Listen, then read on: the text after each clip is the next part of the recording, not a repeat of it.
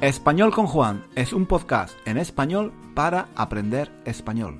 Si tienes un nivel intermedio o intermedio alto de español, nuestro podcast te puede ayudar a mejorar tu nivel de comprensión y a aprender gramática y vocabulario en contexto, de una forma natural, escuchando los comentarios y las divertidas historias de Juan. Puedes leer la transcripción de cada episodio en nuestra página web, 1001 Reasons to Learn Spanish.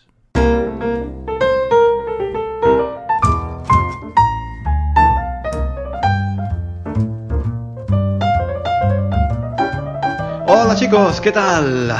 ¿Cómo va todo? ¿Cómo va la semana? Bienvenidos, bienvenidos a un nuevo episodio de Español con Juan. Ya sabéis que este es un podcast en español para aprender español. Claro que sí, vamos a estar aquí un ratito, un ratito cortito Em, hablando un poquito de, cosas interesantes. Em, vamos a ver, vamos a ver. Eh, no tengo mucho tiempo, tengo que deciros, tengo que deciros que no tengo mucho tiempo, que eh, en, estos, eh, en estos días estoy preparando, estoy trabajando muchísimo, estoy preparando el curso Repaso 3, que va a salir muy pronto y, en fin, sinceramente eso es lo que, eso es lo que me ocupa principalmente, ¿vale? Entonces, eh, bueno, estoy trabajando muchas horas. Eh, eh, llevo, llevo dos o tres días sin afeitarme, lo siento mucho. estas son cosas personales que yo digo. Pero sí, llevo dos, llevo dos o tres días sin afeitarme. No estoy mal, ¿eh? Con barba, no estoy mal. Parezco un intelectual así. Me falta una pipa, una pipa, ¿no? Para fumar, ¿vale?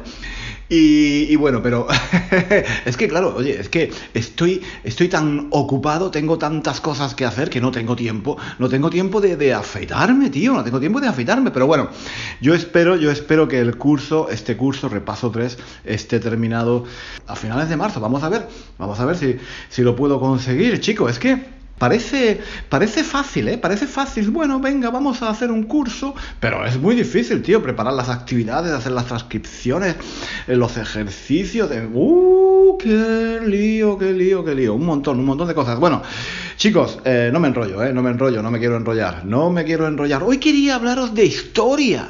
Quería hablaros de historia porque me habéis dicho que os gusta mucho la historia de España que los episodios que he hecho sobre eh, la guerra civil, sobre el rey, sobre García Lorca, eh, sobre los fusilamientos en el cementerio de Granada, todas estas cosas, aunque a veces mm, son un poco tristes, pero mm, parece que os han gustado, os interesa saber de, de estos temas y a mí me parece fantástico, me parece muy bien. Y, bueno, es, es, normal, es normal, ¿no? Cuando, cuando se tiene un nivel muy alto eh, de español, pues claro, lo que quieres es conocer más sobre la cultura del país, donde se habla la lengua que tú estás estudiando, cómo es este país, qué, qué pasa allí, qué problemas hay, por qué la gente se comporta en un modo o, o en otro, en fin.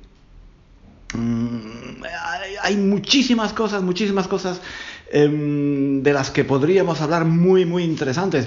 Yo he estado, he estado reflexionando sobre mm, de qué podríamos hablar, cómo os podría explicar mejor cómo es España, qué es lo que os podría interesar.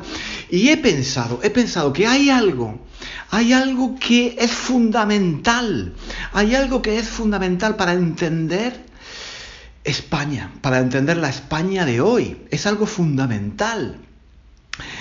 Vamos a ver, vamos a ver. Vamos a empezar por el principio. Vamos a ir, como decía, como decía eh, Jack el Destripador, Jack el Destripador, como decía Jack el Destripador, Jack the Ripper en inglés, vayamos, vayamos por partes. Vayamos por partes. Vamos a analizar la cuestión por partes. Este, este es un chiste malo, lo siento, es un chiste malo, pero es que yo no, no puedo evitar, no puedo evitar hacer chistes malos. Entonces, como decía Jack el destripador, el destripador, el de, oye, no, no puedo hablar, el Jack el el destripador, Jack el destripador, como decía Jack el destripador, vayamos por partes. Vosotros, vosotros, imaginad, imaginad que estáis en España y que queréis coger el avión. Vais al aeropuerto para coger el avión, pero llegáis tarde y cuando llegáis el, el avión ya ha salido, ha despegado y se ha ido. Lo habéis perdido, habéis perdido el avión. Entonces os ponéis muy nerviosos, os, os frustráis y empezáis, empezáis a llorar y empezáis a gritar, ¡ay, ay, qué desastre, qué desastre, qué desastre! He perdido el avión, he perdido el avión. Entonces tu amigo, tu amigo que es español, te dice, no te preocupes, hombre, no pasa nada, no pasa nada, no es el fin del mundo. Mucho más, mucho más se perdió en Cuba. Más se perdió en Cuba. Esa es una frase que se dice mucho en España cuando a alguien le pasa algo malo, pero que no es que no es terriblemente malo, que no es una enfermedad muy peligrosa, que no es un accidente, ¿no? Cuando te pasa algo malo, pero que bueno, que tienes que aceptarlo porque es así y bueno, lo puedes superar, ¿no? En esas circunstancias, la gente te puede decir, Venga, hombre, venga, no te preocupes. Más se perdió en Cuba, más se perdió en Cuba. ¿Por qué decimos eso? Pues Fijaos, fijaos que esa frase, esa frase está muy relacionada con el tema del que quiero hablar hoy. Porque, porque si queréis, si queréis entender la España de hoy, tenéis, tenéis que entender esa frase, cómo nació esa frase y por qué se dice esa frase. Pues mirad, mirad, esto todo empezó, todo empezó el año 1898. Tenemos que irnos atrás en el tiempo, al año 1898. Ahí es donde empezó todo. Ahí es donde empezó todo. Todos los problemas que hay ahora en España, todas las preocupaciones que tiene la gente, la cultura, la forma de ser, la historia, todo, todo empezó ahí, en 1898. Ese año, ese año tuvo lugar tuvo lugar lo que se llama el desastre del 98, el desastre del 98. ¿Qué pasó? Mm, pasó una cosa terrible, fijaos. España había sido una potencia mundial. Había, habíamos llegado a, América, ¿no? Colón, las naves de Colón llegaron a, llegaron a América. Eh, los españoles colonizamos toda América. Eh, en fin, ahora no vamos a discutir ese tema, ¿vale? No vamos a hablar de ese tema, pero durante muchos años, digamos, durante muchos años, España tenía un imperio muy grande, el imperio donde nunca se ponía el sol. ¿Habéis, ¿Habéis escuchado esa frase? España tenía colonias en Asia, en África, en América, y cuando en un lugar era de día, en otro lugar era de noche, pero eh, siempre, siempre en algún punto, en algún punto donde había territorio español, en algún punto hacía sol. Era el imperio donde nunca se ponía el sol. Era un imperio muy grande y España fue durante muchos años una gran potencia, una gran potencia del mundo, ¿no? Pero poco a poco, poco a poco, sobre todo en el siglo XIX, España fue perdiendo, fue perdiendo sus colonias, ¿vale? Eh, los países eh, se fueron independizando, ¿no? Eh, Colombia, lo que hoy es, lo que hoy es Colombia, Perú, Argentina, todos en México, ¿vale? Hasta, hasta que al final del siglo XIX, al final del siglo XIX, España solo tenía muy poco. España, el imperio español se había reducido muchísimo y las posesiones principales eran pues la isla de Puerto Rico, Cuba, y Filipinas, ¿vale? Puerto Rico, Cuba y Filipinas.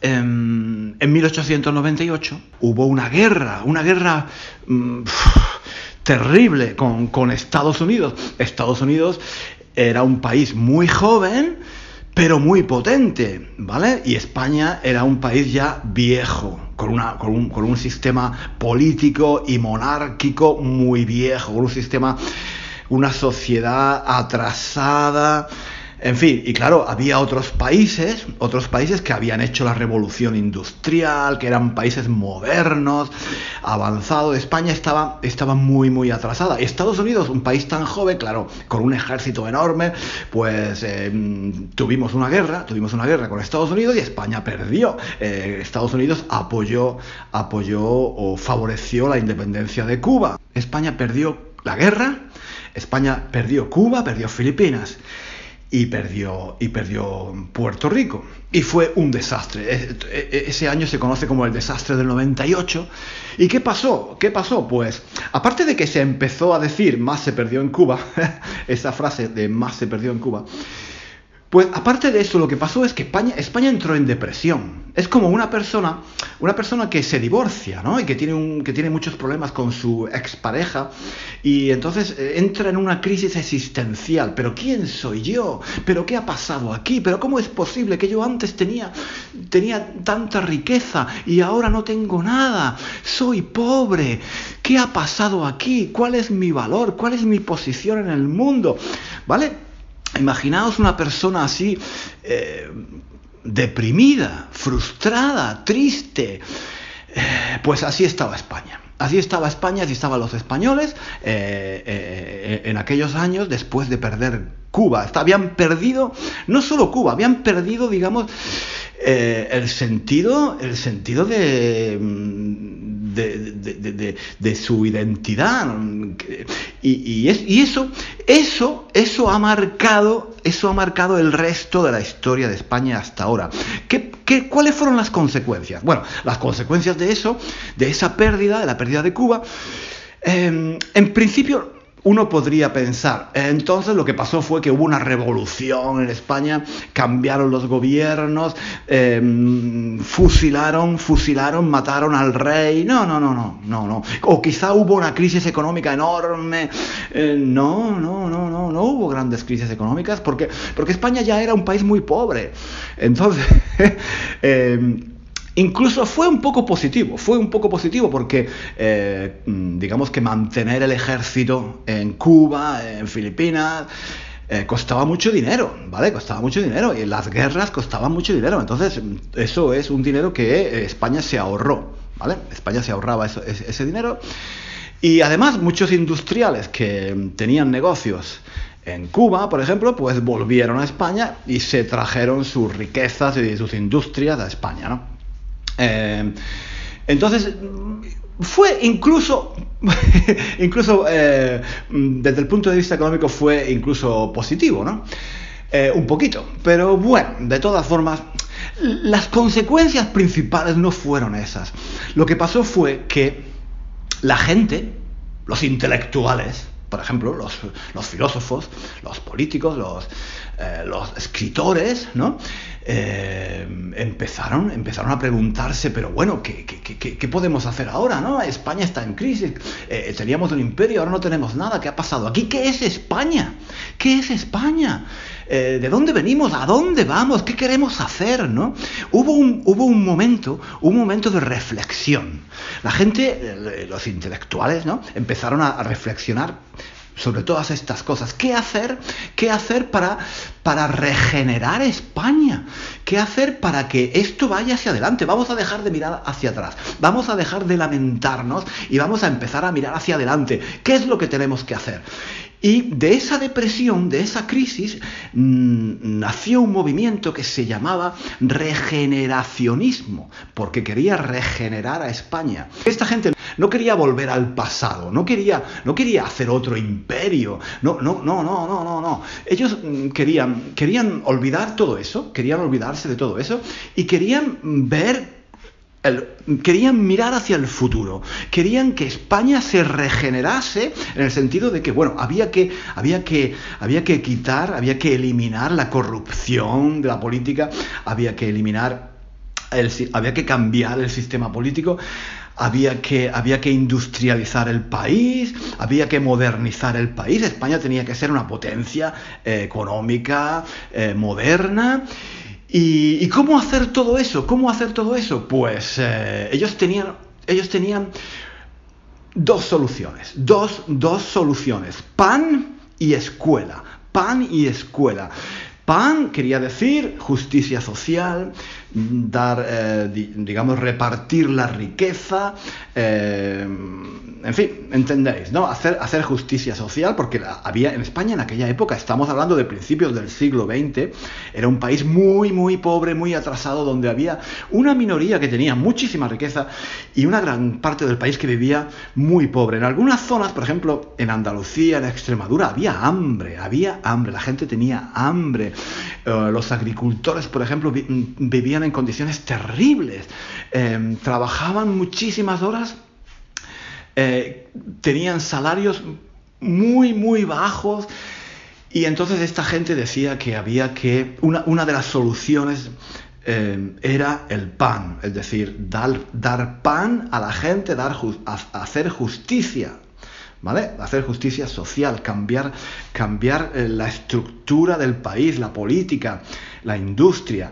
Y también escuela, había que dar pan y también escuela, es decir, educación, había que educar a la gente, había que dar educación, instrucción. La gente, la gente tradicionalmente en España pues era una gente que no tenía cultura, no tenía educación, eh, estaba en manos, estaba en manos de, de los políticos. Claro, si tú quieres dominar un país, si tú quieres dominar un pueblo, eh, lo mejor es tener gente con poca educación, con poca instrucción, gente que no sabe leer, gente que no entiende, ¿vale? Que solo quiere trabajar y nada más. Eso es lo mejor, ¿vale? Para, dominar el pueblo. Entonces esta gente decía, no, hay que, hay que darle educación al pueblo. Para los regeneracionistas, este movimiento se llamaba el regeneracionismo, era muy muy importante cambiar la educación. Educación en el sentido amplio, en el sentido de de no solo, no solo aprender a leer y a escribir y a hacer, mm, digamos, cosas prácticas, sino también, digamos, que el, hombre, la mujer necesitaba em, el arte, la cultura, la poesía, el teatro, las, eh, las letras, la literatura, todo esto, ¿no? Y de hecho, de hecho, a, partir de aquí, a partir de estos años, surge un movimiento intelectual muy fuerte en España, donde hay unos escritores fantásticos, no sé si habéis oído hablar, por ejemplo, de Unamuno, de Pío Baroja, en fin, eh, digamos que muchos de los mejores escritores eh, de la historia de la literatura española son, son de estos años. Em, hay, hay, una generación, hay una generación que se llama la generación del 98, que está marcada por, por todo lo que pasó en Cuba. También, también estos años es cuando surge un problema que todavía perdura hoy en día, eh, los nacionalismos. Cuando, digamos, España pierde Cuba y Filipinas de Puerto Rico, entonces surge en España, unos años después, surge en España eh, el nacionalismo catalán y el nacionalismo vasco, que eran las zonas más ricas, las zonas más industriales.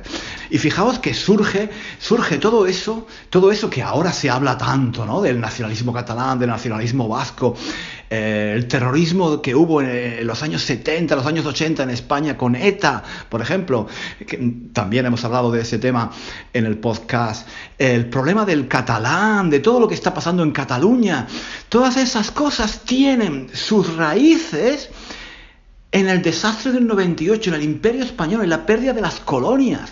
Todo está relacionado, todo es todo, todo está relacionado, es fantástico.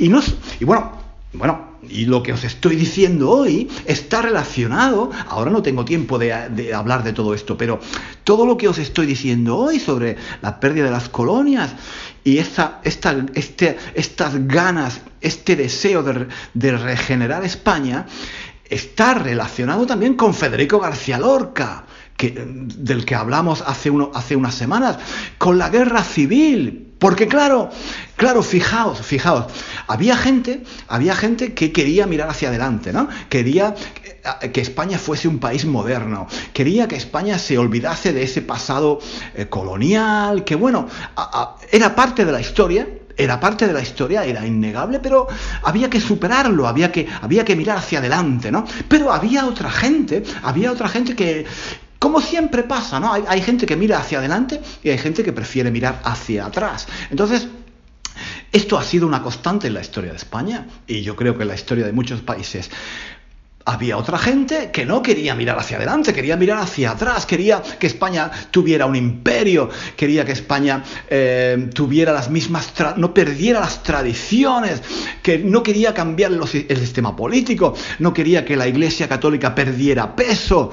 Eh, ¿Entendéis? No quería cambiar la monarquía. Había otros que decían, a esto hay que cambiarlo, esto no funciona, no funciona la monarquía, no, no, funcionan los políticos, los políticos son corruptos, no funciona la iglesia, la iglesia, la iglesia tiene demasiado poder, eh, no, la gente no está educada, ¿no? Y, otra, otra gente, otra parte de la población, eh, otra parte de, digamos, eh, el ejército, por ejemplo, esta gente pues, eran más tradicionales y, no querían tantos cambios. Lo que querían era que España, que España fuera grande otra vez, pero eh, eh, como había sido antes. ¿no? Miraban más al pasado. Y claro, eso tiene consecuencias después, porque esas son guerras civiles que después se producen en España. Esas dos mentalidades, esas dos formas de entender a España. Hay, dos, grandes, dos grandes separaciones, hay dos, dos Españas, digamos. Eso es algo que se ha hablado muchas veces. Hay dos Españas, la España que mira hacia adelante, la España progresista y la España que mira hacia atrás. Esto es algo que es muy simplista. es algo que es muy simplista, es un análisis muy, muy, muy superficial que yo estoy haciendo ahora, lo reconozco, pero digamos que para, para entendernos, para entendernos nosotros aquí, para que vosotros entendáis un poco eh, cómo es la España de hoy, pues eh, lo, podemos, lo podemos decir así, ¿no? Había una gente que quería, digamos, ir hacia adelante, cambiar en la política, cambiar sobre todo la educación. Para ellos, para esta gente, para los regeneracionistas, era súper importante eh, la educación del pueblo. Y había otra gente que eh, se resistía, se resistía a esos cambios eh, y bueno, ellos preferían mirar un poco más hacia el pasado, las, las tradiciones y eran nostálgicos, digamos que eh, echaban de menos, echaban de menos, sentían nostalgia por el pasado imperial, ¿no? Y eso después, pues como digo, ha dado lugar a muchas cosas, a dictaduras, a guerras civiles, en fin, a, muchas cosas de las que podremos hablar otro día. Y está relacionado, está relacionado con García Lorca y con muchas cosas que, que en fin, que, ya, veremos, ya veremos en otros episodios. Chicos, lo vamos a dejar aquí por hoy, no quiero hacer esto demasiado largo. Eh, quería contaros esto, quería contaros esto, si alguien os dice alguna vez, eh, más se perdió en Cuba, es muy probable que, algunos, eh, que alguien alguna vez os diga, más se perdió en Cuba, pues que sepáis, que sepáis qué significa esta expresión y de dónde viene. Y sobre todo que recordáis que eh, la España de hoy, la España de hoy, lo que está pasando hoy en España, todos los conflictos, pues en el fondo, en el fondo tiene su origen en 1898 en la pérdida de Cuba, la pérdida de Filipinas y la pérdida de Puerto Rico. Ahí, ahí es donde empezó Ahí es donde empezó la caída. ahí es donde empezó la caída.